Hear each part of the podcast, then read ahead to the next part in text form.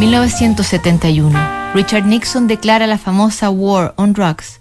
En las mayores ciudades de Estados Unidos las marchas y el clamor contra Vietnam se vuelven cada vez más intensos. Charles Manson es condenado a muerte por sus atrocidades, como el asesinato de Sharon Tate embarazada en Cielo Drive.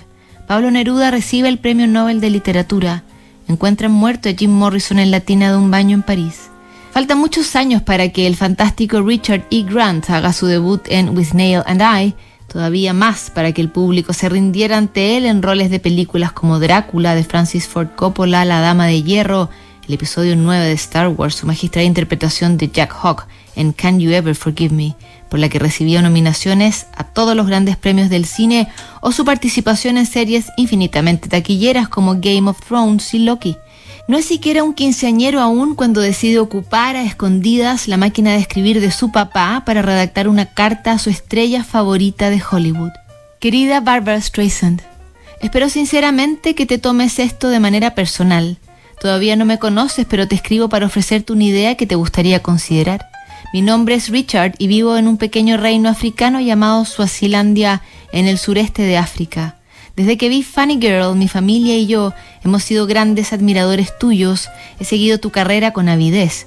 Tenemos todos los registros, tengo 14 años. Leí en el periódico que te sentías muy cansada y presionada por tu fama y tu romance fallido con el señor Ryan O'Neill. Me gustaría ofrecerte unas vacaciones de dos semanas o más en nuestra casa, que es muy bonita, con piscina y una vista magnífica del valle de Esudwini, que los suazis llaman Valle del Cielo. Creo que estarás de acuerdo cuando lo veas. Aquí puedes descansar. Nadie te molestará y te aseguro que no te acosarán en la calle, ya que tus películas solo se muestran en nuestro único cine durante tres días, por lo que no mucha gente sabrá quién eres y no hay posibilidad de que acechen por ahí. Por favor, considera este respiro seriamente. Siempre serás bienvenida. Atentamente y en previsión de una respuesta apresurada, Richard. Postdata, estoy estudiando Sueño de una noche de verano de Shakespeare y espero que estas líneas te tranquilicen.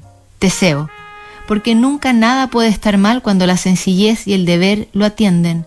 Oh, Puck, si nuestras sombras te han ofendido, piensa que esto y todo está arreglado, que solo has dormido aquí mientras estas visiones aparecían. Tuyo, Richard. Para frustración total de Richard, Barbara Streisand no aceptó el refugio que le ofrecía, ni siquiera respondió la carta.